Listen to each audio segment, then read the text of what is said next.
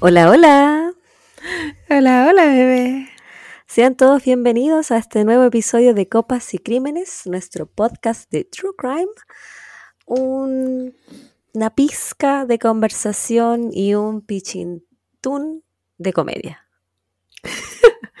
Y a veces un poquito de historia de True Crime. A veces. Ah, bueno, eso es como lo de menos.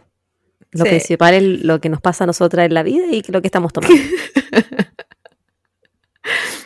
El principal son las anécdotas. ¿Cómo estás, Clau? Muy bien, bebé. ¿Cómo estás tú? No, yo estoy re bien. Pues, Claudia, vengo, vengo de un concierto. Cuéntame. ya que no me quisiste contar antes, cuéntame y cuéntale a, a la gente aquí que nos puede estar escuchando hoy, o mañana, pasado, quién sabe cuándo nos van a escuchar. Eh, tu historia, por favor. Comparte. Vengo llegando eh, de un concierto, no, me las canté todas, bailé, motivada al máximo. Tú pensarías que yo estaba en un concierto de Daddy Yankee, pero no. Yo estaba en un concierto de Coco Melon.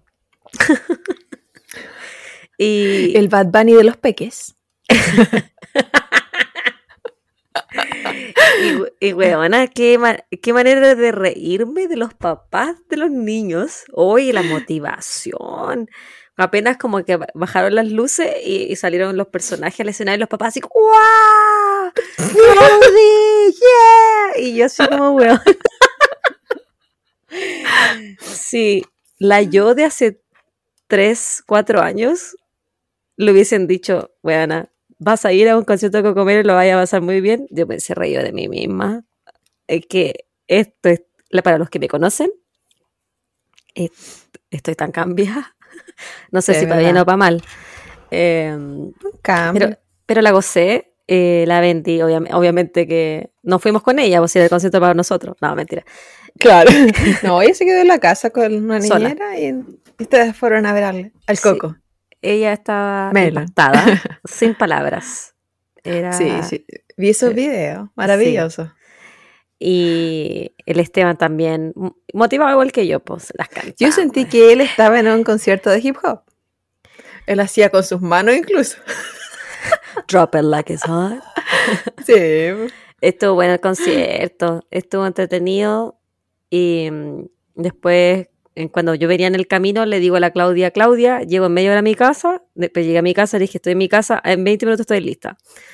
Me conecté al computador y obviamente yo ya hice este reclamo público la última vez. eh, esperé a Claudia, yo creo que unos 10 minutos, a lo mejor 15. Eh, le decía ya, pues Claudia, hasta cuando te espero, Claudia. Y, weón, parece que era ella venía al concierto. ¿Y qué te dije yo? Me estoy poniendo los calcetines. no. No, le dije que est- estaba haciendo unos papeles para el trabajo y que Esa parte no me quería que...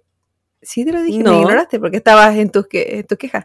Ah. Te dije que eh, eh, estaba esperando que llegaras completamente y estuvieras instalada en la cama. Y Pero decía, si ah, ok, estaba, sí está. Pero si estaba. Sí. Me conecté, pero no estoy ahí. Ese fue el mensaje que yo vi. Pero weona, te dije estoy. Y ahí pasaron más de 10 minutos. Y yo ya estaba aquí sentada. Me van a Y salir en a cara. 10 minutos yo me fui a hacer la cara, a buscar el bebestible. Ahí me preparé. Bueno, eso fue lo bonito que me pasó. Me ha pasado últimamente. No Menos- menos el, con- el concierto. No, si me estás diciendo conmigo. Sí. A pesar de que la Bendy, yo creo que no se merecía ir a un concierto hoy día. Porque Ah, por la mala noche. no dormí nada, weona. O sea, dormí. Interrumpidamente, muy interrumpidamente. Y estoy despierta como a las 6 de la mañana. Después no- de no haber dormido nada. emoción. Oye, es la tenía- ansiedad. es- La ansiedad que te da a ti antes de un concierto, es la ansiedad a mí que me da antes de, antes de vivir, antes de es, despertar. es genética la ansiedad. Sí. Y tampoco se portó muy bien durante el día. Hay que pelarla. Es la ansiedad. Yo la entiendo y también me pongo irritable cuando estoy nerviosa.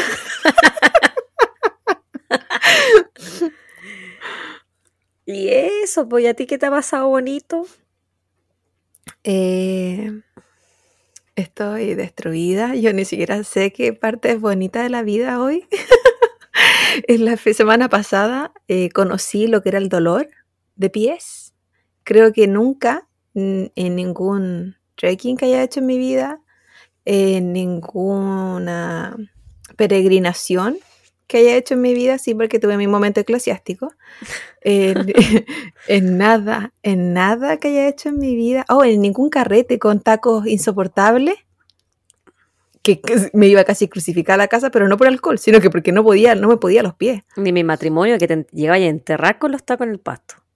Terri- Sí, es que ahí me creía diva. Pero después andaba a. Ridícula te veías, Eh, po. Enterrada, huevona. Dé- Déjame diva.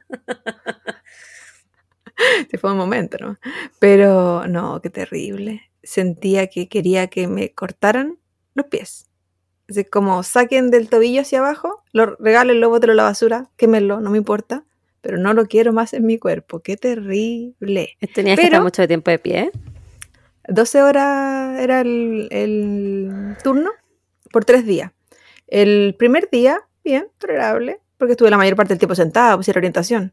Mm. El segundo día, piola, me fui casi arrastrando, pero era más el dolor de mi espalda, porque eh, yo creo que mi estado físico no estaba para esto, para estos trotes.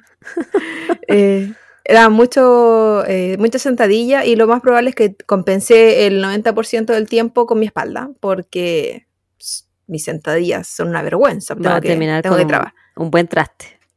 Sí, tengo uno que tengo que trabajar en eso para poder. eh, porque- ¿y ¿En qué estoy trabajando? No, soy mujer de la noche ahora. Entonces las sentadillas eran parte del pole dance. me duelen los brazos, sí, porque tenía que treparme en el pole dance. No. y, y me tenía que agachar mucho porque es parte de. Para que te pusieran los billetes. Elevarlo.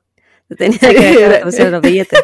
Claro, tenía que inclinarme para que lo pusieran en la parte del brasier y, poder, y, y al mismo momento entregar mi trasero a la vista del público. Hacer una posición de, de, eh, ¿cómo se llama en español esa posición de yoga cuando estoy como en B? Ah, em, no sé. Ok, da lo mismo. Pero eso, estaba haciendo, hice el juego completo del saludo al sol, pero con un baile sensual.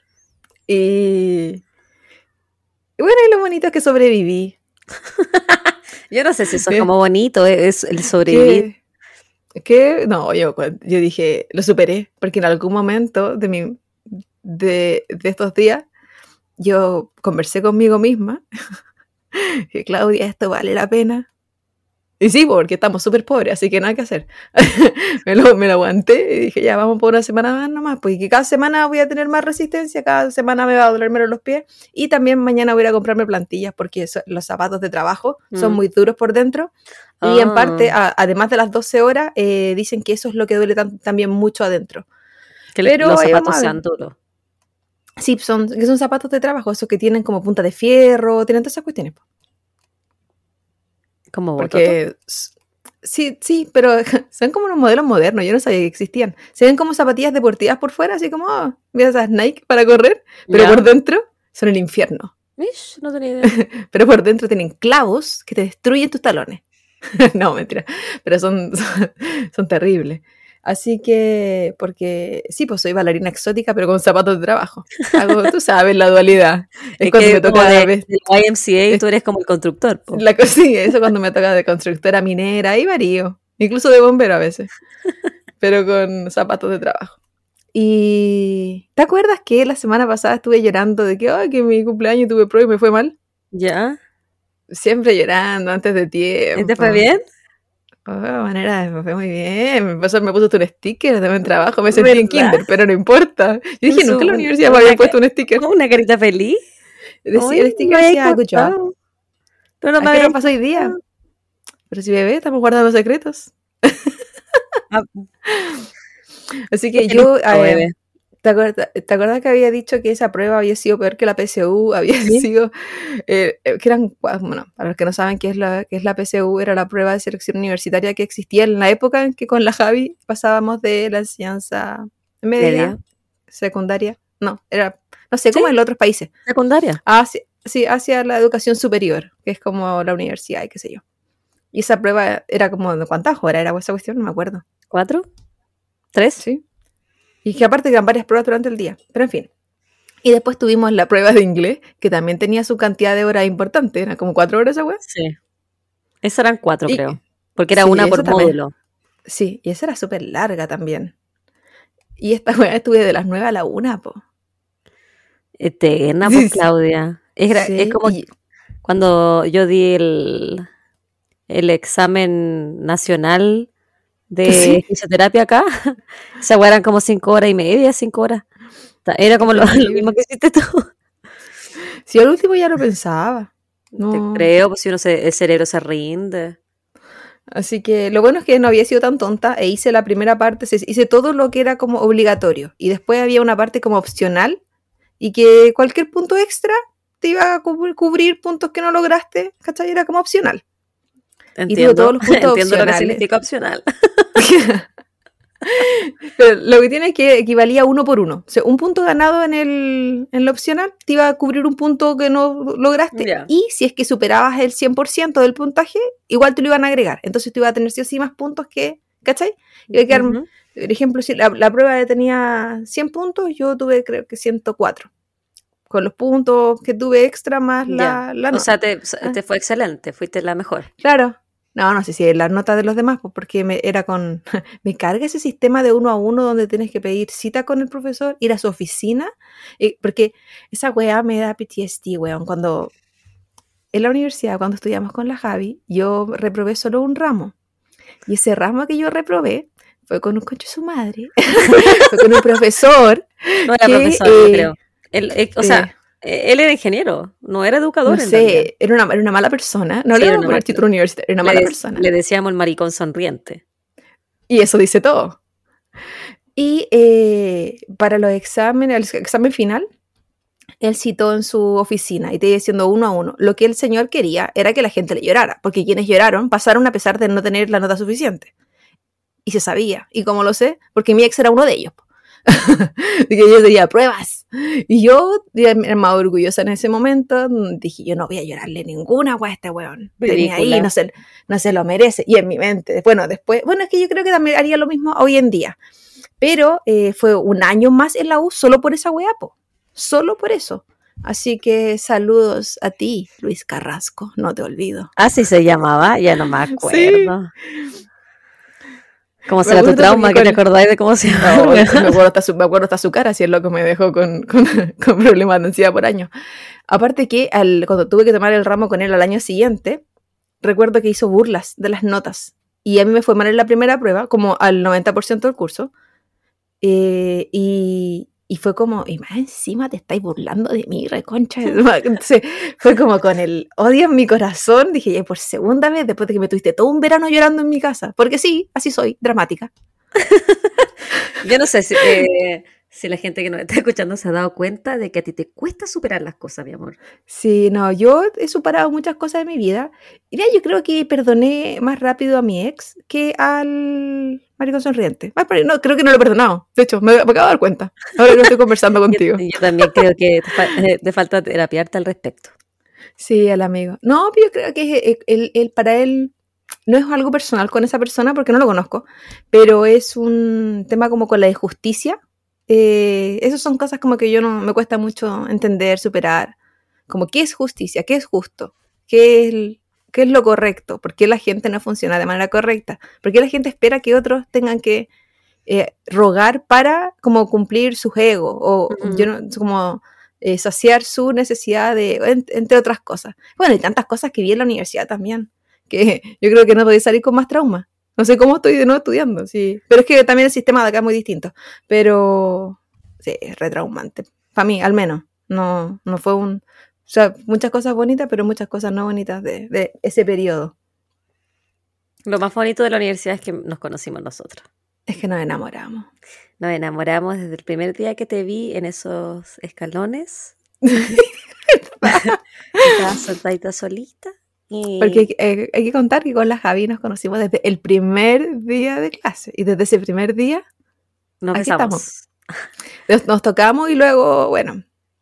Aquí Sí, está. pues nos conocimos el primer día de clase y, Sí. y yo estaba con una amiga, que, que era mi amiga del colegio, y tú estabas sentada sola, así que nos presentamos y nos pusimos a conversar. Y al principio yo pensé, esta weona más fome que chupar un clavo, pero. No. Fui una señorita muy callada, con mis lentes, con mi pelo largo. Callada, con su pelo largo, sus lentes y su vestimenta rosada. No, nos llevamos, bien, nos no, llevamos bien de inmediato. Siempre hubo como un clic. No, que y se fue hecho la Javi- intensi- intensificando sí. con los años. La Javi era bien selectiva. De hecho, eh, más gente era en nuestro grupo de la universidad y cuando... Soy, o- sí, soy cuando una... pues. No, pero yo creo que hay cosas que has cambiado para mejor. el tacto. Eh, y hay una persona que se intentó juntar con nosotros y nosotros ni que fuéramos que weá, ¿cachai? No éramos las Spy Girls. Era- éramos un grupo de hueonas nomás. De hecho, Claudia, éramos como... era, estamos trabajando grupos. en un grupo. Estamos haciendo un trabajo.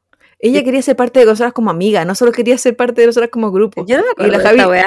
A Y, ti no y se yo sí, y porque fue traumático. Dije, sí, esto alguna vez me lo hacen a mí. Y tú le dijiste que tú no, tú no, tú no, que, no, o no sé si dijiste tú o nosotras, que no nos queríamos juntar con ella. Y Yo así no como, dije eso. sí Yo dijiste. tú, tú estás inventando esa weá, yo no me acuerdo. Y yo así como, pero ¿qué, qué, qué le decimos a esta niña? Y, Yo no me acuerdo de esto. No me no acuerdo. bien cómo fue la situación, pero sí recuerdo que le dijiste una wea. Y después de eso ya nunca más se juntó con nosotros. Está como inventando, weón. No, Era re eh, pesada voy- igual esta galla. Voy a, no, y tú, voy a buscar la... voy a buscar a las demás chanchas, que era nuestro grupo de la U, y bre- para reunir información de cómo fue el Ah. rechazo hacia esta chiquilla. Ya, en fin. ¿Qué estás tomando? Pichi, ¿Otra vez? es que no tenía nada. Estoy con el agua, pero es como esta vez, uy, si estoy en la pobreza, en cualquier momento voy a mezclar cerveza con té, te lo juro. Como no tengo bebida, traje un ah, sparkling water. Y voy a mezclar, que es con sabor a du- Ah, no. durazno. No lo mezclís, qué asco. Mira, si me da asco, no va a ser peor que ese capítulo que hablamos unos días atrás. Así que, ¿qué tanto? Aquí estoy, para mezclar. Eh, juguetona. Arriesgándose siempre. Sí, Em, saben, al límite. Ya que me preguntaste, una vez más, gracias por preguntarme. eh, yo estoy tomando esta sidra de manzana. Ah, eso son rico. Sí, No me gustan, pero sé que a la gente le gusta harto. ¿No te gusta? Es que hay algunas, algunas que son dulcecitas y algunas que no son muy dulcecitas. Esta dulcecita. Esas son las que la gente acá la- se las igual eh, las calienta y se las toman calientes. Esta O eso no. vas a hacer un ojallo. No, sí, sí, también se toma caliente acá, pero esta no sé si la podéis calentar, yo creo que sí. Como la versión eh, gringa del vino navegado. Así, Sí. copete caliente. Pero a mí no me gusta caliente. El copete. Mire, ay, qué bueno saberlo. Me gusta Em, el copete heladito. ¿Frío? Sí. En fin. ¿Algo más que decir? ¿Alguna...? ¿Algún trauma más del pasado que No, no, no, no trauma, algo, algo del podcast que querramos hablar hoy. ¿no? Oh, sí. A toda ¿Sí? esa gente que no se ha suscrito, suscríbanse. Por favor. No, pero en Estamos serio, a- pues, Claudia. no. Sí. eh, Ayer hicimos una trivia. Oh, las y- novedades. Sí, y la trivia era una de las sorpresitas que les tenemos en esta segunda temporada y o- ojalá les haya gustado. La mayoría de las personas que se equivocaron fueron en tus preguntas, Claudia, estaban muy difíciles. Ay, sí. Yo, yo dije, a la ciudad puede que esté difícil. Porque yo lo, no, lo nombré solo una vez durante el podcast, pero estaba en el reel. Entonces yo dije, ah, bueno, si lo vieron, ahí está ahí. Y los años también estaban en el reel. Entonces, pero eh, yo dije, pues quizás porque las fotos estaban en blanco y negro, igual le va a dar una pista que más para los 80 que para los 90. No. Pero bueno, para la próxima vez voy a tener que remarcar más mi información porque parece que, Sí. como me voy siempre por las ramas, no, no ayudo. y, No sé y eso, pues, ah, además de lo... ¿Ah? No sé, no, te iba a decir que no sabía. Ah, ah, quiero decir, eh, mandarle un, un gran un, saludo a todos los que nos han escrito últimamente desde que volvimos, luego que nos etiquetan en la historia. Muchas gracias, chiquillos, y todos los que nos siguen aceptando nuestra invitación a que se unan a nuestro Instagram. Sí. Muchas gracias a todos em, por querer escucharnos. Y a los que eh, se están uniendo y que son nuevitos, eh, en, el, eh, bueno, los- está toda la información, todo lo- lo- el podcast, los videos están en YouTube, en Spotify, pueden ver, revisar eso. Y además estamos subiendo eh, reels eh, cada semana de capítulos que no subimos en la primera temporada, porque como hemos ido creciendo en el camino y las ideas han ido creciendo en el camino, hay cosas que no hicimos en, la en los primeros episodios de la primera temporada y las empezamos a hacer más adelante, entonces para los que quedamos como en deuda, y eso sobre todo para la gente que se nos ha unido, si es que hay alguien de TikTok, porque no sabemos si solo son fanáticos de los reels o en verdad les interesa lo que hablamos. es un misterio, TikTok es un misterio, soy de- somos demasiado, o yo al menos, demasiado boomer. No, Weona, no, nosotros estoy- somos millennials, ubícate. No, pero para TikTok, yo no, a mí no me alcanza ni para millennial, soy como la abuela de TikTok, no, estoy perdida. No entiendo nada de eso. Yo no lo conozco, pero porque no lo quiero conocer nomás. No, yo me rehusaba, pero dije, oye, lo que sea para traer gente. Estoy como eh, al, cazando, cazando gente. Así que, de donde sea que se nos estén uniendo, si eh, nos conocen solo por Spotify, no olviden que también estamos en las redes sociales, Facebook, Instagram y eh, YouTube. En el caso de Instagram es donde somos mucho más activas que en cualquier otra, ah, también TikTok, me acuerdo de Instagram donde estamos más activas que en cualquier otro lugar. Ahí es donde está, hacemos las trivias, hacemos los posts, eh, compartimos lo- las historias que la gente nos etiqueta. eh, es donde subimos cuando estamos grabando a veces alguna fotito o algún video. Eh, Facebook es más que nada eh, lo mismo que publicamos en Instagram, se replica para allá. TikTok es solo para los reels. Em, y si es que no escucha, por ejemplo, en Spotify, no olvide que siempre puede suscribirse en YouTube, aunque no nos vea. Den, regalen esa suscripción. Y lo mismo para la gente que no puede estar viendo en YouTube. Si es que tiene Spotify, vaya y suscríbase. Eh, aunque no lo vaya a escuchar en, en Spotify. Háganos crecer, por fin. Por favor. ¿Alguna cosita más, amiga? No, creo que no. Estoy lista. Ok, me voy a, me voy a servir esta magia, este magia, esta weá que se me ocurrió mezclar. Oye. Vamos a ver si vomito antes que termine el episodio. Hoy día Mm. te traigo un caso, Claudia, que es como de película. Quiero hacer un disclaimer antes de que empiece a hablar que Ah. todas las cosas que yo voy a decir son verdad. Por muy. Fantasía eh, o increíbles que algunas puedan parecer. ¿Ya? Y yo sé que bueno, yo soy bien vintage para los, ca- los casos que te traigo, pero hoy día es un poco más vintage que antes porque parte como en el 1920. Y, Oh. y era otra cosa que quería decir al respecto. Mm, mm. Ay, no me acuerdo qué Oye, era. qué descubrimiento he hecho, Javiera Carolina. ¿Es rico? Sí, estoy completamente sorprendida y estaba. ¿Verdad? sí, loca. Cuando vaya a tu casa vamos a mezclar esta weá. No, bueno, yo no andar mezclando eso, pero Javiera Qué bueno. Carolina. espero que te lo tomes mezcla. al seco. Está un africano. Dame, dame un segundo.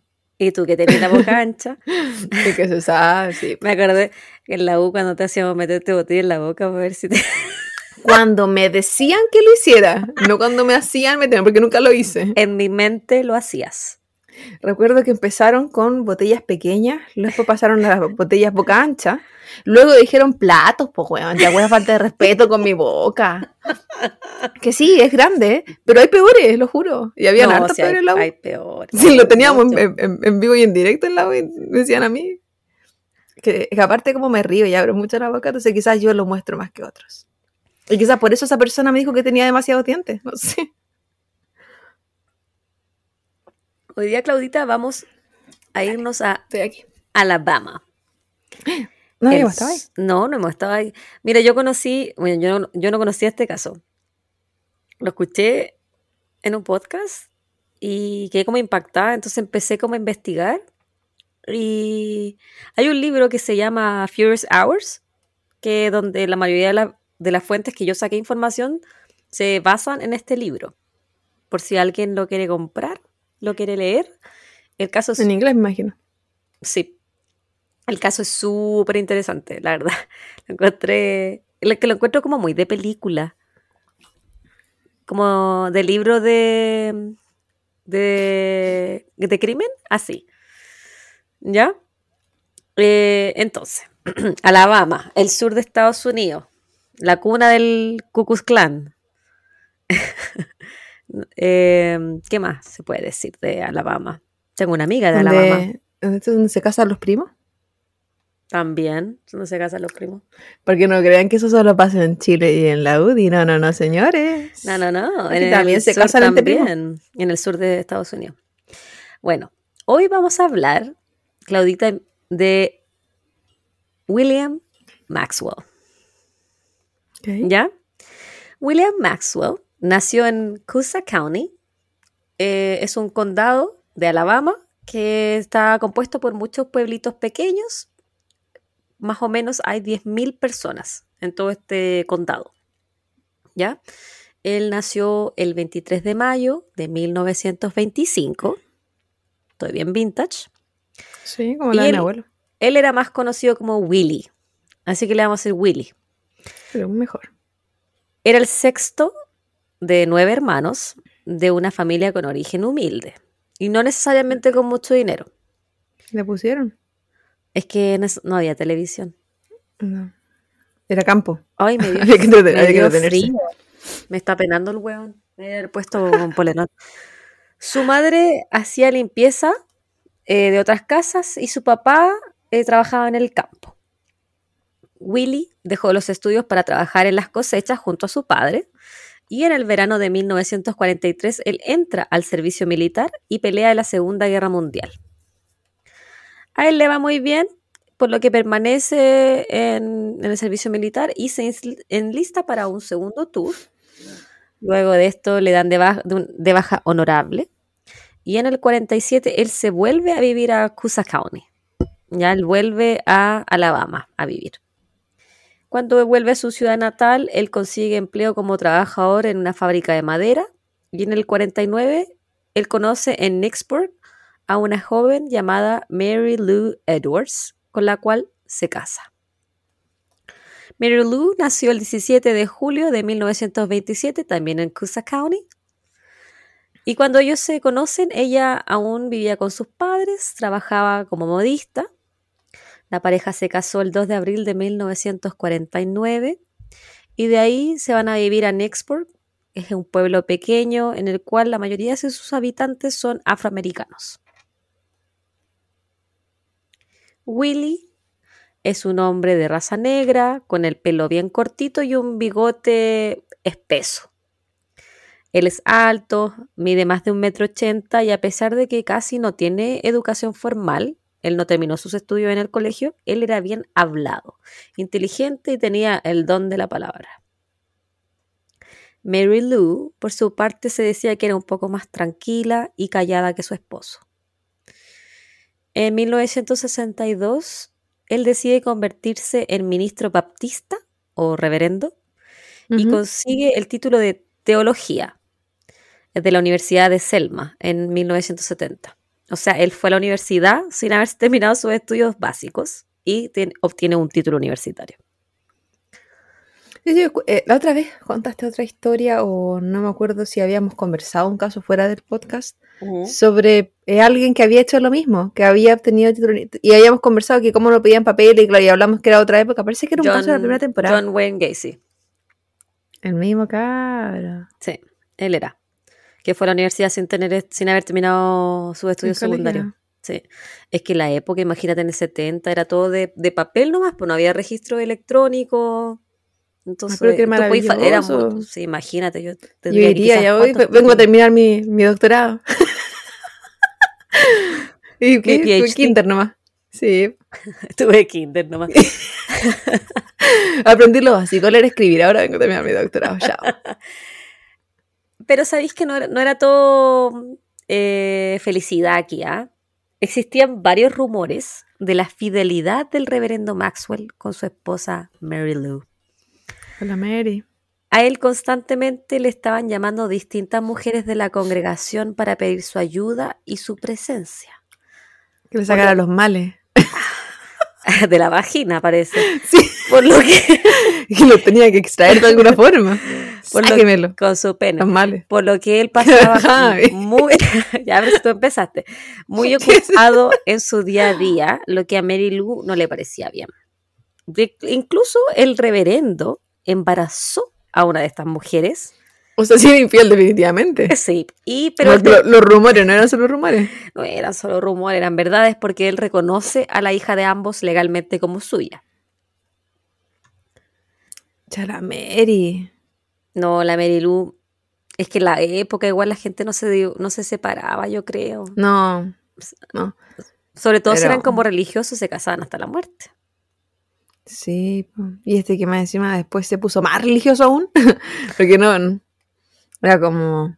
Escaló en sus niveles de. Predica pero no practica, como el Cristian de la Fuente, que anda hablando de la familia y la y ser conservador, pues anda cagando a la esposa. ¿Así cuánto? Yo no predico de- nada, weona, y soy, soy el más fiel que hay. A ti jamás te haría algo malo. Lo sé, bebita. Pero es que pasa mucho porque la gente que habla como de cosas perfectas o de idealización de proyectos de familia, y obvio que no todo, eh, es muy fácil hablar, pero no eh, en verdad llevar a cabo todo lo que es como la- lo que la otra vez hablamos de la moralidad. De la boca para afuera. Sí, pues es más, que es más fácil. Y a veces no tiene que ver con los valores internos, tiene que ver, con los valores que tú quieres proyectar. Mm. Razón. Porque uno quiere, eh, yo digo uno, pero imagino que todo el mundo quiere lucir como buena persona. No, yo no. A mí me importa un pico que la gente sepa que soy como el hoyo. No, pero no lo eres, no eres mala persona, po, Pero yo, en mi Eh, mente, yo creo que sí. Entonces, yo soy el contrario de la gente. No, pero no, no creo que alardearías de algo malo. ¿Me, me entiendes? Como, en general, uno cuenta así como, sí, hice esto, esto, otro, y también hace un filtro en la cabeza. Sí, pero Javi, tenía tres, tenía tres años de año, era una tenía lanza tres pequeña. años, weona, robé hasta el año pasado. Me robé ¿Qué un en- Estaba en un restaurante con el Esteban y su hermana cuando eh, la a internacional y con la familia presente. Y ella empezó a contar que por oro le gustaba robarse los vasos en, en los, en los restaurantes. Entonces yo dije, le conté que a mí también me gustaba robar y chum, me robé el cuchillo del tenedor. Aparte que no hacía falta. Utensilios. Sí, pero es, sí, un- nunca están de más, weón, los, los utensilios. Así que me los robé. Eso creo que es lo último que robé. Ah, no. señora. Siempre estoy robando cosas en mi pega. Así como cuando me da hambre me robo una galleta. ¿No vienen incluidos? ¿En mi pega? ¿Eh? No me dan, bueno, no me dan ni la gracia, me van a dar comida. Pero no, Bueno, mi abuelo decía que, porque él también robaba. Algo que no heredé, pero él también robaba y decía que las cosas que venían en la mesa cuando tú ibas a un restaurante eran souvenir, todo venía incluido, porque tú estabas pagando por eso. Entonces Sí. el loco se, ro- se robaba la sal, y no estoy hablando de los sobrecitos de sal, no, el salero, El salero. la agua de la pimienta, la agua del aceite. Y si su casa tenían, de- cuando, antes de que pasaran a, a un asilo y qué sé yo, eh, fui a limpiar un par de veces. Y tenían cajones, pero era una cuestión como industrial, las servilletas de chipotle. Y te dan un par de servilletas cuando tú vayas a comprar. Pero la que él tenía es que ese loco se tenía que haber robado el container entero. No, es que él era dueño de un chipotle, tú no sabías. Sí. No, la- de la empresa que producía las servilletas para chipotle, porque weona la cagó. Y lo mismo que el azúcar y todas esas cuestiones como chiquititas de, de sobrecito. Y era además, porque voy a aprovechar todo lo gratis, aquí hay lugares donde, como hospitales que te dan café gratis, ¿cachai? Hay lugares. Al menos el hospital donde iba, nunca, nunca, no sé dónde, porque yo no me pasaba en hospital en hospital. ¿Café en sobre? ¿O No, en la, vaso? el vasito. ¿Ya? Como que. Y él iba a desayunar, abro comillas, con su esposa al hospital porque ahí le daban café gratis y a veces le podían dar alguna otra cosa. ¿Verdad? sí, huevona. Dice era mi abuelo que después llegaba comprándome la vida a Chile. Bueno, las, las pocas veces que estuvo presente. Bueno, con, con razón te regalaba la vida, pues si se ahorraba tantas cosas. No, y además donaba. Sí, eso era lo más gracioso. El loco robaba, pero do- después donaba a la clínica. Porque es para nivelar el karma, pues, weona. Sí. Porque según él, en su mente, él estaba pagando por, todos por todos sus servicios. po. Porque él Sí, pagaba el seguro, entonces él pagaba por ese café. Él pagaba Sí, La- en el restaurante, sí, él estaba pagando te cobran todo. todo. Te cobran hasta la bolita de algodón. No, eso es cierto. Ya, amiga, continúa. El 3 de agosto de 1970, el reverendo tenía una reunión llamada Revival o Renacimiento. Yo no tengo idea de lo que son esas weas. ¿Tú sabes? De eso no. Bueno, era en una iglesia en Auburn, que es un pueblo cercano a donde él vivía a 30 millas de su casa. Entonces, aparte, ese mismo día a él lo despidieron de su trabajo en la fábrica. Porque seguía trabajando en la fábrica, aparte de ser, era, a lo mejor era como reverendo part-time, no sé. Él reverendo para las chicas. Solamente sacaba los espíritus de las vaginas de las feligreses. Sí, no, es que tenía que de los pecados. Eh, entonces él llegó a su casa y le dijo a la Mary Lou que tenía que ir a esa reunión y que ella tenía que mantener la línea telefónica desocupada para cuando él la llamara y le dijera que se va a ir, se va para la casa. Estamos hablando de los 70, donde no hay celulares, entonces uno, si alguien aquí es demasiado joven que nos está escuchando, no, estaban los teléfonos de casa.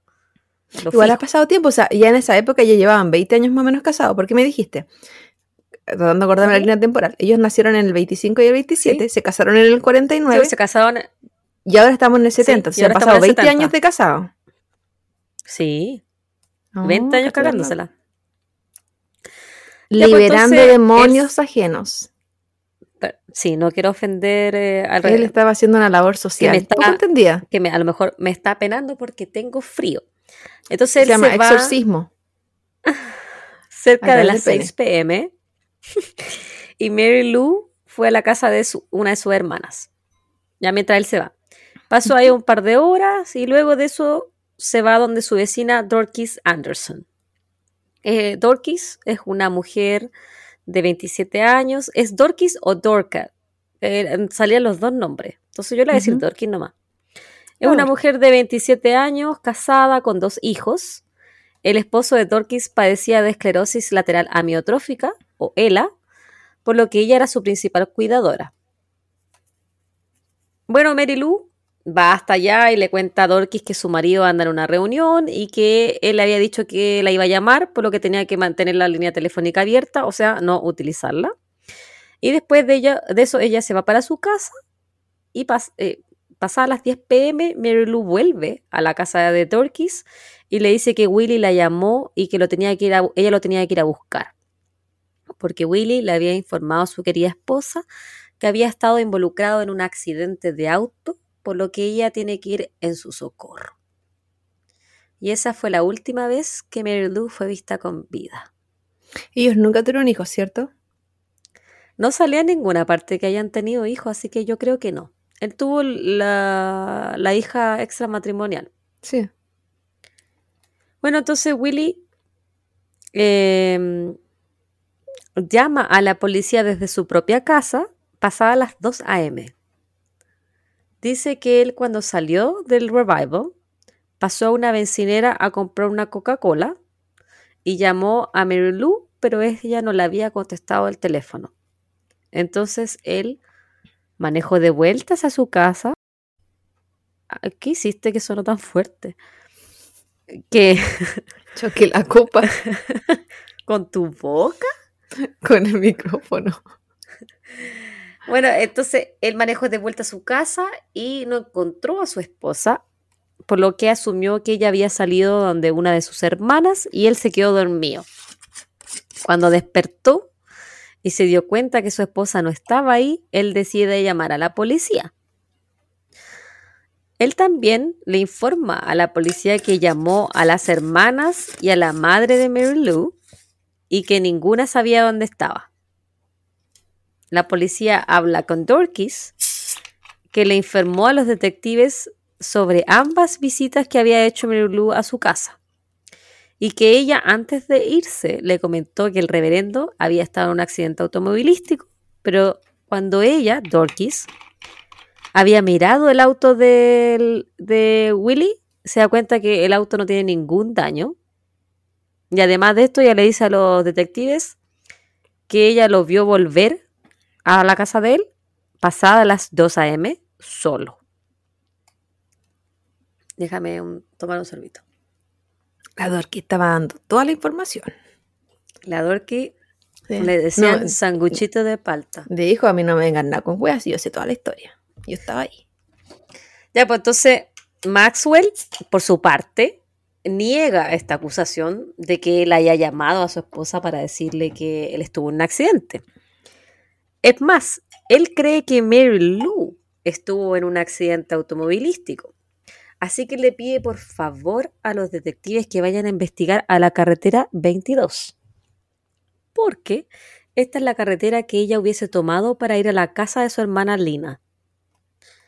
Cinco horas después de reportar como desaparecida a Mary Lou, ella es encontrada muerta en su auto, estacionado a un lado de la carretera número 22. El motor aún estaba encendido. El auto tenía pocos daños. Estaba cercano a unos árboles, pero los árboles tampoco lucían como que la muerte de Mary Lou fuera producto de un choque. Sin embargo, Adentro del auto era una escena de crimen. O sea, el auto no estaba como en la parte de adelante, como que hubiese chocado, o en la parte de atrás. No. Solo estaba posicionado en un lugar como cerca de Claro, exactamente. Mary Lou estaba sentada en el asiento del pasajero. Su cuerpo estaba cubierto de sangre. Su cara, sus brazos y su cabeza también. Su cara estaba llena de laceraciones, producto de golpes que le habían roto la piel. Le faltaba parte de la oreja izquierda, su mandíbula estaba rota y su nariz dislocada.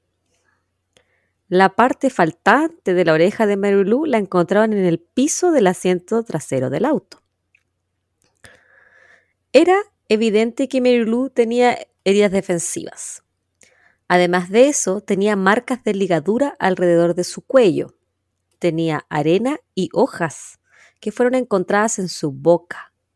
Y también, y también en las manchas de sangre en su vestido. en realidad decía arena o tierra.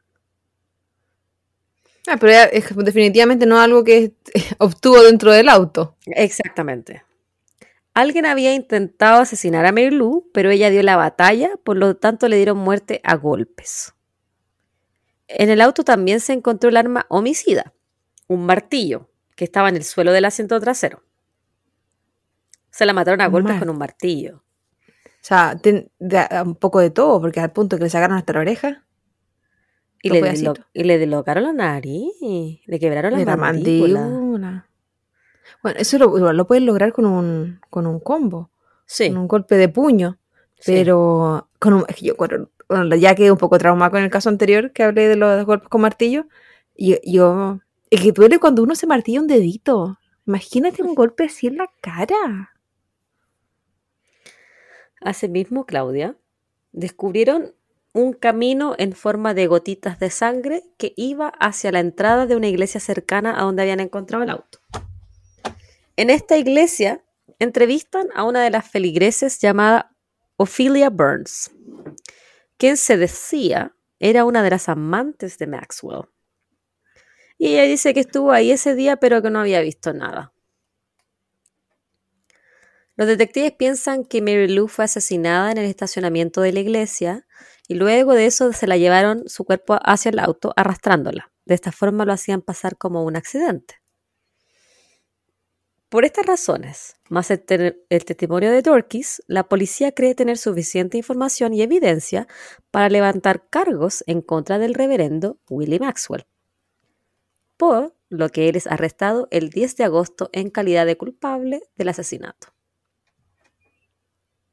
Otra evidencia que encontraron en su contra es que el reverendo estaba sin trabajo y tenía muchas deudas y que un par de semanas antes de la muerte de Mary Lou, Willie obtuvo la nada despreciable suma de 17 pólizas de seguro de vida en caso de que su esposa falleciera accidentalmente. 17, vos Pero Willie no solo había sacado pólizas a nombre de Mary Lou. A esta lista se añadían su madre, hermanos, sobrinos y sobrinas e incluso su hija que tuvo fuera del matrimonio. Él, por supuesto, era el único beneficiario en todas y cada una de ellas. Dijo, estoy yo pagando, así que para mí me queda la plata si algo pasa. Entonces tú te, tú te acuerdas del testimonio de Dorkis, en lo que le dijo ella a la policía. Durante el juicio, ella cambia su versión de los hechos. La Dorkis. Se retracta y dice que no, que Mary Lou nunca le dijo nada, que Maxwell la había llamado para que la fuera a buscar. Dorkis traidora. Además, traidora la vecina. De forma paralela, el Mm. fiscal a cargo de este caso es despedido porque estaba usando dineros públicos para poder solventar su alcoholismo. Sí. Sin el testimonio de. Sí, te digo que este caso tiene de todo. Sin el testimonio de clave de Dorkis, en el 71, el reverendo Willie Maxwell es absuelto de todos los cargos que se le imputan y el juicio ni siquiera duró un día. Nada, po, ni un día. Va burla. Luego de esto, cuando él intenta re- reclamar el dinero de los seguros de vida, las compañías se niegan a dárselo, ya que la muerte de Mary Lou era sospechosa. Pero él contrata un abogado llamado Tom Radney, quien bajo la promesa de obtener el 50% de las ganancias de Maxwell lo ayuda a convencer a un jurado que sí debería obtener el dinero y finalmente, y finalmente se lo dan. En total, él obtiene 100 mil dólares por 14 de las 17 pólizas. Las otras tres se negaron absolutamente. Pero 100 mil dólares en los 70 debe ser más de 350 mil dólares hoy en día. Pero las pólizas también eran por, eso, por incluso. otras personas de la familia. ¿Esas personas de la familia también murieron? Sí. No. ¿Cuándo? Él- ellos descubrieron que él tenía más pólizas de seguro a nombre de otras personas cuando murió Mary Lou. Pero esas personas están En vivas. esta, en Estaban vivas. Sí. En esta época se daba mucho que, por ejemplo, yo podía sacar una póliza de seguro de vida con tu nombre, así como que si tú te mueres, tu, tu dinero me queda a mí, sin Sí. ni siquiera tú te enterarás. Sin que Entonces, que esa, Ahora como esto no se puede. po. diferentes seguros en diferentes compañías. Sí. Ah, ok. En todas las compañías varias- varias- Por eso sí, tenía claro. 17. Ya, Y yo pensé también que era pagaba 17 como contando la de la 25 familia. No, no, no, no. Eran 17 solo por Mary Lou. A ella le sacó 17. Cacha. No, no es sospechoso, no, para nada. No, El para nada.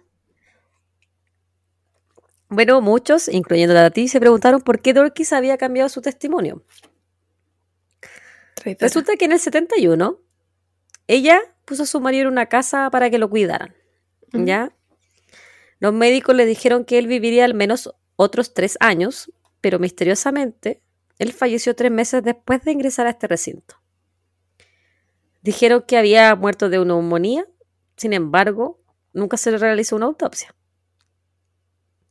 En noviembre del 71, cuatro meses después de que Willie fuera absuelto del homicidio de su esposa, él y Dorky se casan.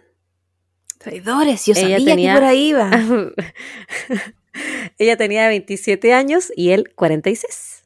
Sí, puede ser mayor. Más tarde, la pareja tiene un hijo juntos. Circulaban rumores en el pueblo de que Maxwell había matado a su primera esposa. Además de eso, de que el reverendo estaba involucrado con el vudú. Pero si ella al principio dio la primera versión, Es como que en ese entonces ella no hubiese estado con él, porque si no, no hubiese querido eh, como acusarlo, ponerlo como en, en el, en el ojo del huracán o de lo que sea. Pero cuando la dio la segunda vez, obviamente sí. Cuando él se puso que haber traidora. estado juntos. Claro, igual es rápido.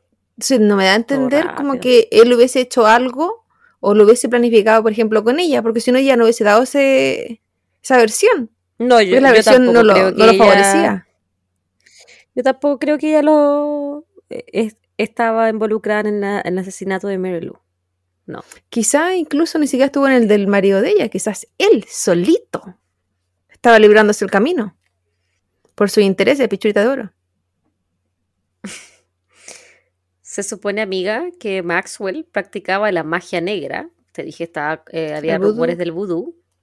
Y que estaba conectado con las siete hijas de Algiers, quienes tenían poderes o tienen poderes sobrenaturales. Se dice, esto es- en el sur es, ba- es bastante el vudú. ¿Son las es, siete eh, hijas? un- Bueno, no tengo la más puta idea. Eso fue todo lo que yo encontré del vudú. Así que no me pregunté. Por la weá que decían que Maxwell, él, si tú ves fotos, se ve muy joven siempre. Entonces que él le, le quitaba la vida a la gente. También es como gente de, de, de raza afroamericana o No, africana. envejecen súper bien. Sí, po. envidia. De repente yo he trabajado con gente que tiene 50 y se ve mejor que yo. Que no Yo es también. difícil, pero se ve como de 20. El 6 de febrero de 1972, la tragedia afecta nuevamente a la familia Maxwell.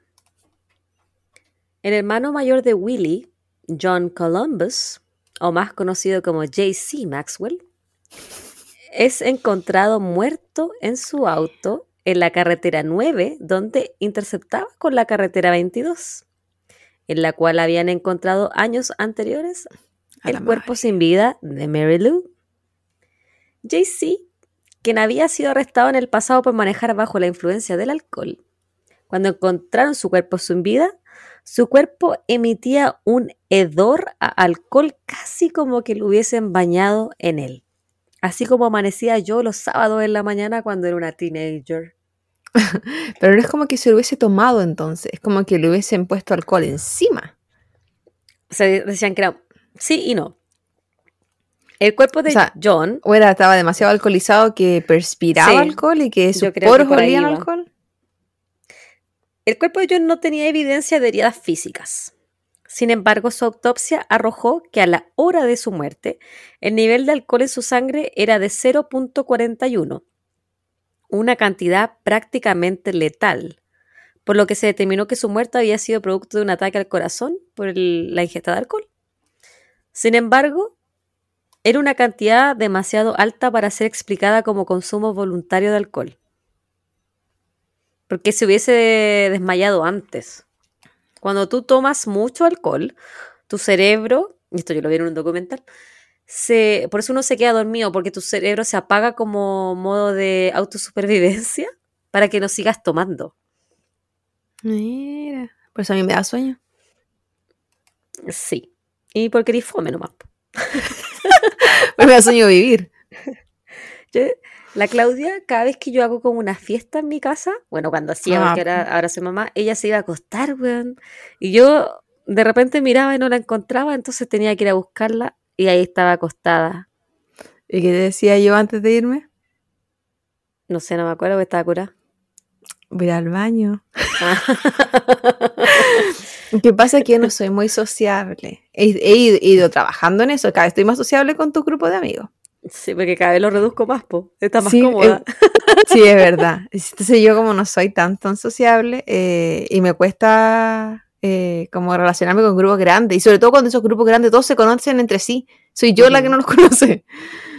Mm, Súper amistoso todos los amigos de la Javi, pero... Entonces, es lo mismo que la otra vez comentábamos, cuando mi hermano hacía cosas en el patio, po, en la me casa man- hacía me asado y qué sé yo. Y yo me encerré, no, no solo contigo, sola. no, necesitaba más personas. Por lo mismo, po, no, no soy muy sociable. En fin, No. continúa.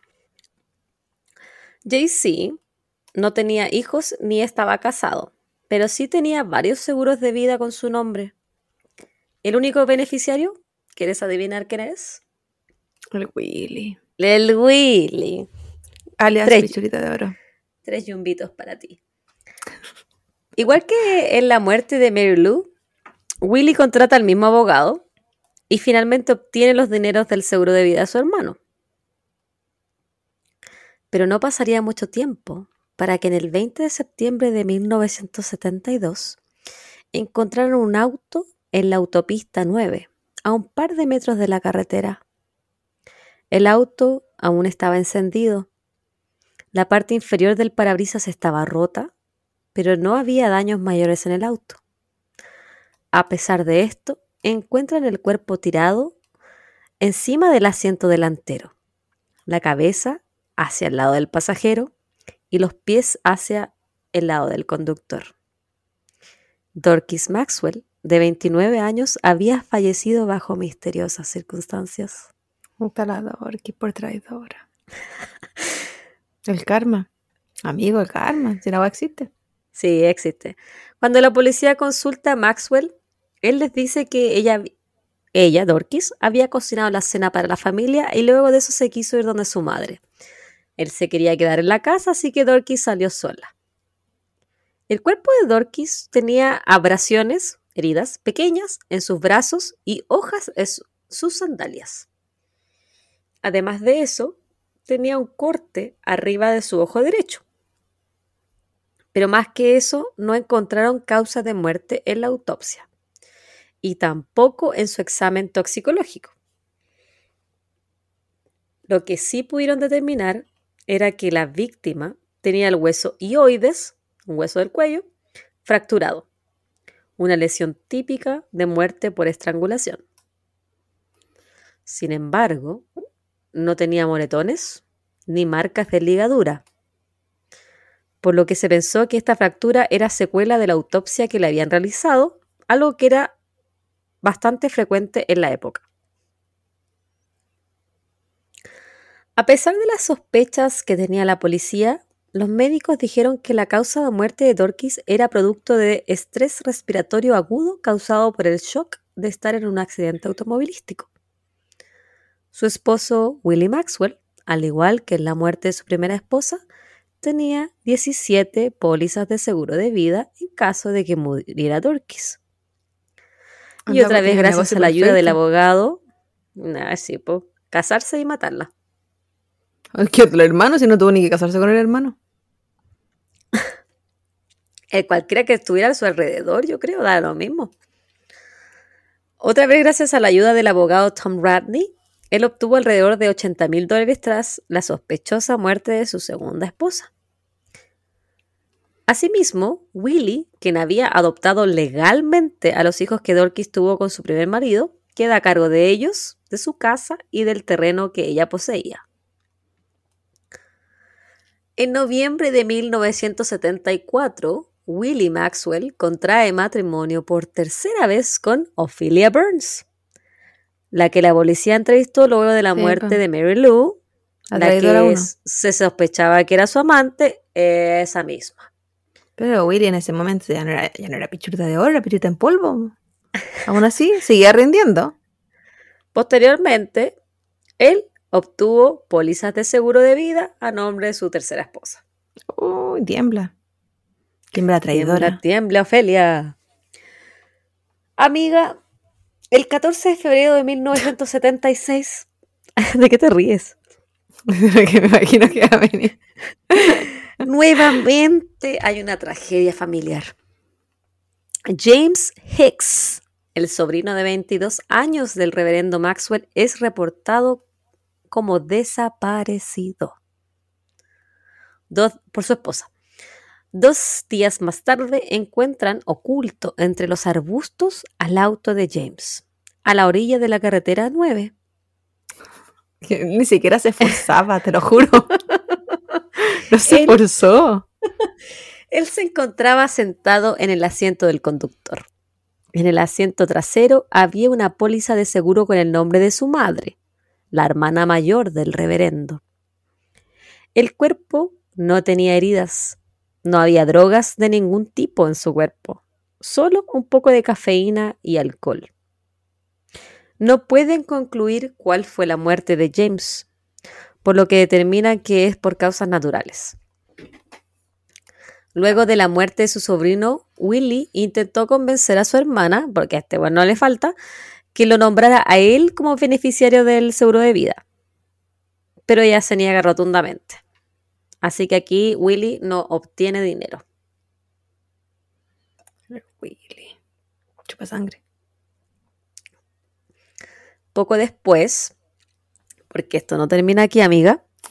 No me imaginaba. Muere Shirley Ann Ellington. Ella era la hija adoptiva de 16 años de Ophelia Burns. Shirley Ann era una estudiante de segundo año de secundaria muy querida por sus pares. En el verano de 1977, Shirley había conseguido su primer trabajo como mesera o camarera.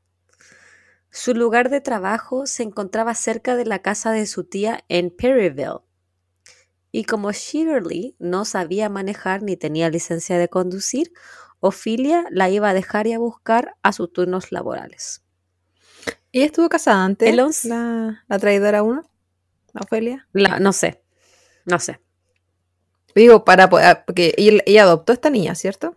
Sí, la adoptó, pero a esta niña... Digo, por las leyes, me imagino que tiene que haber habido como. ¿Tiene que estar casado o algo? Puede ser, pero es, más ella la, la había soltera. adoptado y parece que no la adoptó muy joven, porque Shirley tenía familia en la zona. Estamos hablando de, un, eh, de pueblitos chiquititos, casi como que Sí, todos se pues. conocen entre todos. Casi que eran primos. Lo más probable es que lo eran. El 11 de junio se supone que Shirley, que no tenía permiso para conducir, toma el auto de Ofelia y se va para la casa de su tía que vivía cerca de su trabajo. Lo que dice Ofelia es que Shirley quería salir y tomó su auto y que ella había esperado a que Shirley la llamara cuando llegara, pero al no suceder esto, ella llama a la policía. El reverendo, que se supone andaba en su auto recogiendo leña, llega a la casa y se van ambos a la casa de la tía de Shirley. Y como no la han visto, se van a la comisaría. Cuando ellos llegan, les dicen que el cuerpo de Shirley ya fue encontrado. ¿Quieres adivinar dónde estaba? En la carretera nueva, la 22. Su, su auto fue encontrado cerca de la carretera. Los policías. Si alguna vez que- hicimos un, estos viajes que la gente maneja, van a ni cagando a pasar por la carretera 9, y menos la 22.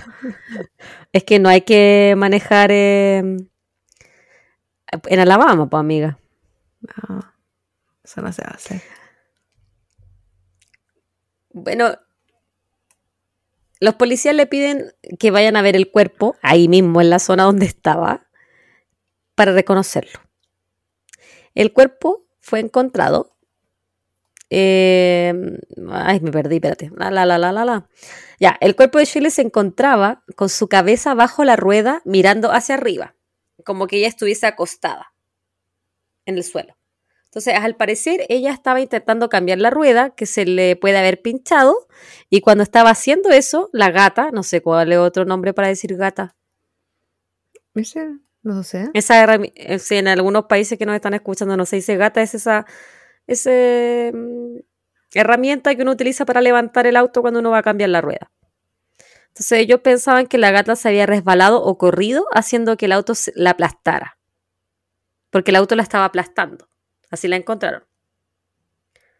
Pero fíjate tú que la policía notó que la rueda que se supone ella estaba cambiando por otra no estaba desinflada. Luego de la muerte de Shirley, Willie Maxwell dio varias entrevistas a los periódicos donde le preguntaban por estas extrañas coincidencias en las que sus parientes aparecen muertos. Él dice que él confía en Dios y que piensa que alguien le está dando un castigo. Respecto a los rumores de que él practicaba la magia negra por medio del vudú, él dice que son cosas que dice la gente, pero que nada es verdad. Que no va a decir es verdad. No, o sea, es cierto, Sí, déjame sacar los muñecos que tengo acá y a las siete hermanas que no sabemos qué es, Y déjame mostrar todos los alfileres que tengo y los autos encima de estos monitos. Le, de- le decían el príncipe del vudú también a este gallo. Príncipe, vudú. Príncipe del rap, versión vudú. Y amiga, y aquí viene la mejor parte. El día 19 de junio de 1977, ¿Había Al- algún seguro de vida para esta cabra? lo más probable es que siempre esa parte no, no la leí. Digo, para que no la mataran, porque sí, por último, que oía alguna wea. Pobre Bueno, es que este gallo le tenía seguro de vida hasta el panadero, así que yo creo que sí. La cagó. Bueno, es el día 19 de junio de 1977, alrededor de 300 personas, en algunas partes leí que eran 600, en otras partes leí que eran 300. Era mucha gente. Estaban presentes en el funeral de Shirley, a las afueras de Alexander City, en Alabama. El ataúd estaba abierto. Los asistentes se mostraban destrozados por la muerte de la joven. Sin embargo, Willie y Ophelia quienes estaban sentados en la tercera fila, no mostraban mucha emoción. Willie no derramó una sola lágrima. Luvinia, la hermana de Shirley, recordemos que ella era hija adoptiva de Ofelia, y el tío de Shirley, llamado Robert Burns, de 36 años, estaban sentados delante de ellos, en la segunda fila. Luvinia cuando se levantó a mirar a su hermana comenzó a llorar desconsoladamente y al ver que el reverendo no muestra ninguna emoción, ella lo apunta con el dedo y le dice, tú mataste a mi hermana y ahora vas a pagar por eso. Segundos más tarde, y esta es como la parte que más me gustó, Robert Burns, el tío de Shirley, se levanta y saca de su chaqueta verde una pistola calibre 22. Vas a morir, le dijo a Maxwell. Luego de eso le dispara tres veces a quemarropa en la cabeza. Willie Maxwell, de 52 años, cayó muerto con su pañuelo de esos como para limpiarse el sudor, aún en su mano. Decían como que le disparó la primera vez intentó como secarse la sangre y después le dispararon tres veces, dos veces más y falleció. La gente obviamente comenzó a huir porque había un tiroteo, obvio. Claro. Pero cuando llegó la policía, Robert Burns se entrega de inmediato y admite su culpabilidad. Tenía que hacerlo y lo haría de nuevo, les dijo. ¿Te acuerdas de Tom Radney, el abogado de Willie Maxwell? Bueno, él toma el caso de Robert Burns y lo defiende en el juicio. contigo, con el diablo, con, con todos. Te digo que este caso tiene de todo, Our business. Pero es todo real, Claudia. Todas las cosas que te estoy contando es de verdad. El juicio que inició en septiembre del 77 estuvo marcado por la presencia de periodistas y de personas de la comunidad y sus alrededores. Los matices de crueldad y magia negra hacían que este caso fuera fascinante. Una de las personas que estuvo presente en la corte fue la famosa escritora y ganadora del premio Pulitzer, Harper Lee. Ella escribió To Kill a Mockingbird. También oriunda de Alabama. Se cree que Harper estuvo años investigando este caso, el cual sería su segundo libro, pero nunca lo terminó. Mm. La defensa se basa en la inocencia por razón de locura. Robert había vuelto hace muy poco de la guerra de Vietnam y aunque el PTSD no se conocía en, ese, en esa época como tal, ellos dicen que las cosas que vio Burns durante la guerra le hacían difícil para él para que pudiera discernir el bien del mal. Asimismo, Radney dice que la comunidad negra temía del reverendo. Es más, ni sus vecinos ni otras personas del pueblo quieren hablar con él. O de él. Todos tenían miedo y pensaban que realmente Willie Maxwell tenía poderes sobrenaturales y ejercía el vudú. Entonces Randy también añade que Burns es en realidad un héroe porque Maxwell era un villano. Maxwell quien había sido sospechoso de otros asesinatos de sus familiares, todos muy similares, pero no habían tenido pruebas suficientes como para culparlo de nada. Aquí hubo un punto a favor de la defensa de Robert Burns. El 21 de junio de ese año, la autopsia que le habían realizado a Shirley había arrojado que ella estaba muerta antes de que el auto se le cayera encima. La habían estrangulado o sofocado. Le digo, Además, a favor, pero no, o sea, no sé las leyes de ese entonces y en ese lugar, porque cada estado es un mundo.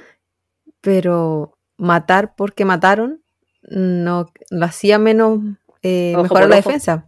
Sí, bueno, depende, cada, cada estado tiene su web, pero en muchos sería ya, pero igual lo hiciste, entonces igual pagáis. No es como lo hiciste porque el otro se lo merecía. Claro. Aparte de que ya haya estado muerta antes, sus manos estaban completamente limpias. Uno se le ensucian las manos cuando cambia las ruedas. Y en la rueda no había huellas digitales. Por Es que último, mentían muy mal. por último, y este fue el punto de quiebre a favor de la defensa, era que al momento de Robert Burns confesar el crimen, cuando les dice sí, lo hice y lo volvería a hacer, a él no le habían leído sus derechos Miranda, por lo que su Ah. confesión del delito no podía ser admitida como evidencia durante el juicio. Sí. Dos días más tarde, y luego que el jurado deliberara cinco horas, Robert Burns es declarado inocente por locura temporal.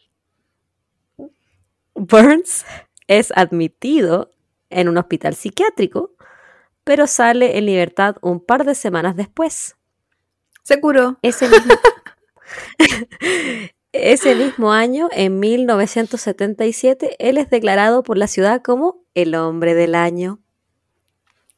Por haber, ma- O sea, por haber matado a a Willie. Maxwell, el príncipe del vudú.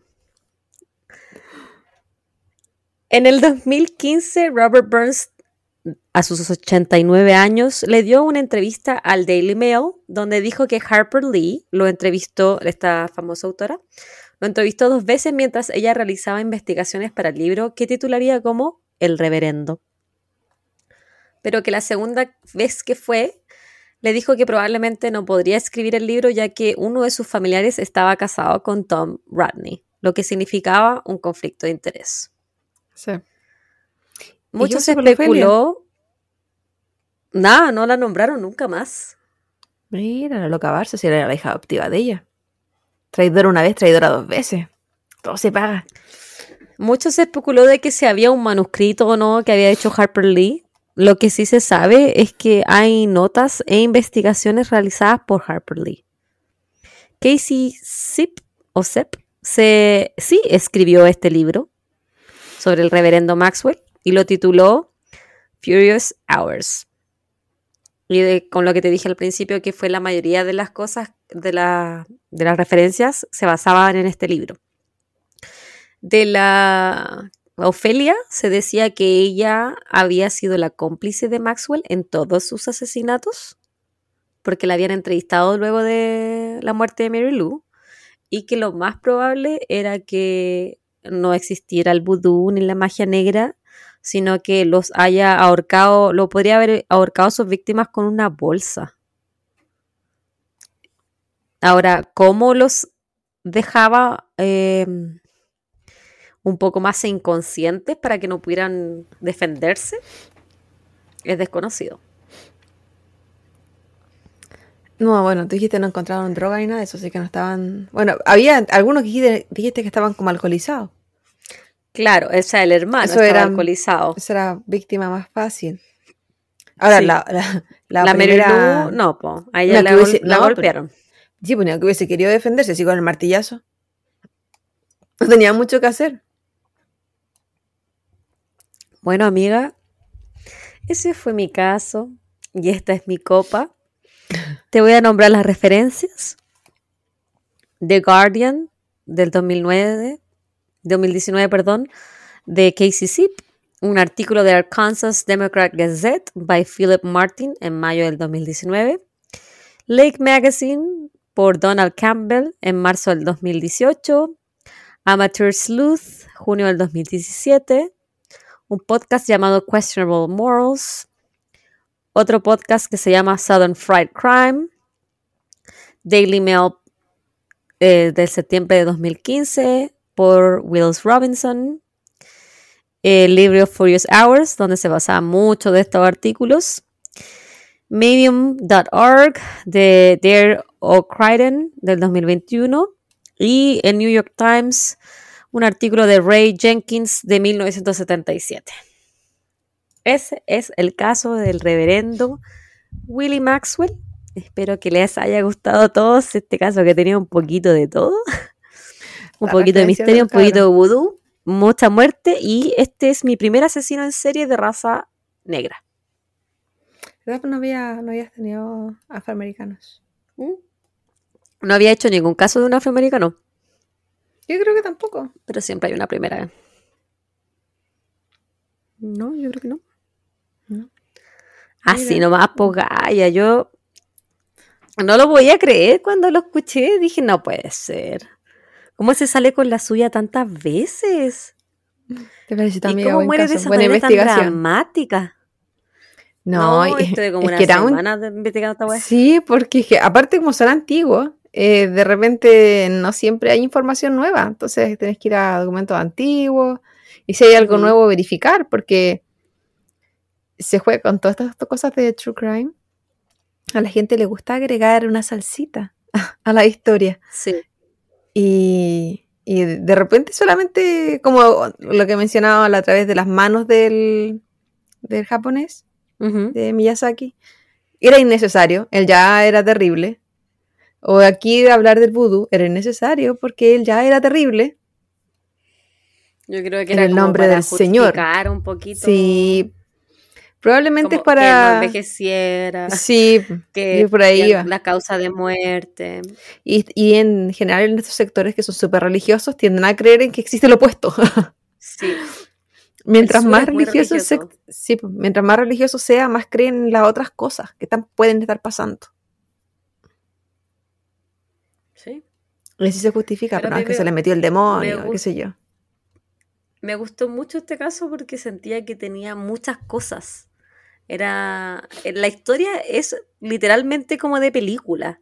Entonces, como que Eh, no podía creer que llega- realmente pasó. Sí. A pesar de lo trágico que es, llega a ser gracioso el, el que se siguiera librando y El librando operandi. y librando. Y probablemente lo hubiese seguido libre si no hubiese sido por el otro amigo que lo mató. Y hubiese seguido matando a quién sabe quién de la familia. Uno por uno. Y los dejaba Sí. todos en la carretera, weón, en su auto. Era como. Es como que se estaba burlando también de la policía, po. Era su marca personal. Aquí, un obsequio. Sí. No. Y se, y se quita. No, y, Y el aparte amigo que no- Robert Burns le dispara ahí en, en el pleno funeral. Pero era como bien dramático cuando lo, yo leía como describían la escena de que ella le dijo. Vas a pagar por eso y el otro se levanta y ¡pum! balazo. Y a mí no me venís nada con ¿Qué? weá, papá. ojo por ojo, guatón Byron. Y se acabó. Sí. Y eso, y ese es mi caso la semana, Gaia. Yo siento Eso que hay casos, amigo. sobre todo los más antiguos, de repente tenían este tipo de cosas que tú dices como, ¿y qué pasó con la investigación? ya, pero sí, Sí. exi- sí existía. Aquí no estábamos pidiendo ni siquiera ADN, era como ya, pero junta las pistas. Júntalas. Uno no pide nada y aún así decepcionan. Siempre. Pero no, estuvo, estuvo entrete el caso, diferente y con un poquito de religión. Justo que hayamos estado viendo documentales últimamente donde la religión de repente trastorna un poco a la gente. Sí. Los de Netflix. Yo creo que más aquí en este caso no, no trastornaba mucho el, el tema de que él fuera reverendo, sino que ese reverendo era como una característica más de él, porque él era un Yo creo que sí influía. Probablemente él se sentía en una situación de poder. Algo que pasa en general, no hablo de los reverendos, hablo de general de figuras que tienen cierto poder. En este caso, el de él era un poder en la iglesia. Eh, se creen superiores.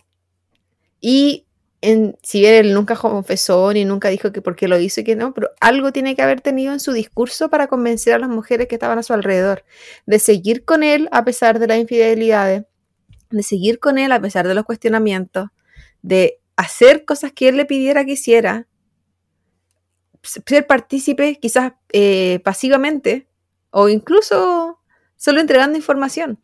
Ahí tiene que haber habido algo más y probablemente tiene que ver con, no digo que la iglesia le vaya a dar ese poder, sino que su figura dentro de la iglesia era una figura de poder. Y tiene que haber tenido gente que le creía, tiene que haber tenido gente que lo seguía. Sí, obviamente rumores hay en muchas partes. Ya, sí, este Ujú. hace weas con vudú, qué sé yo.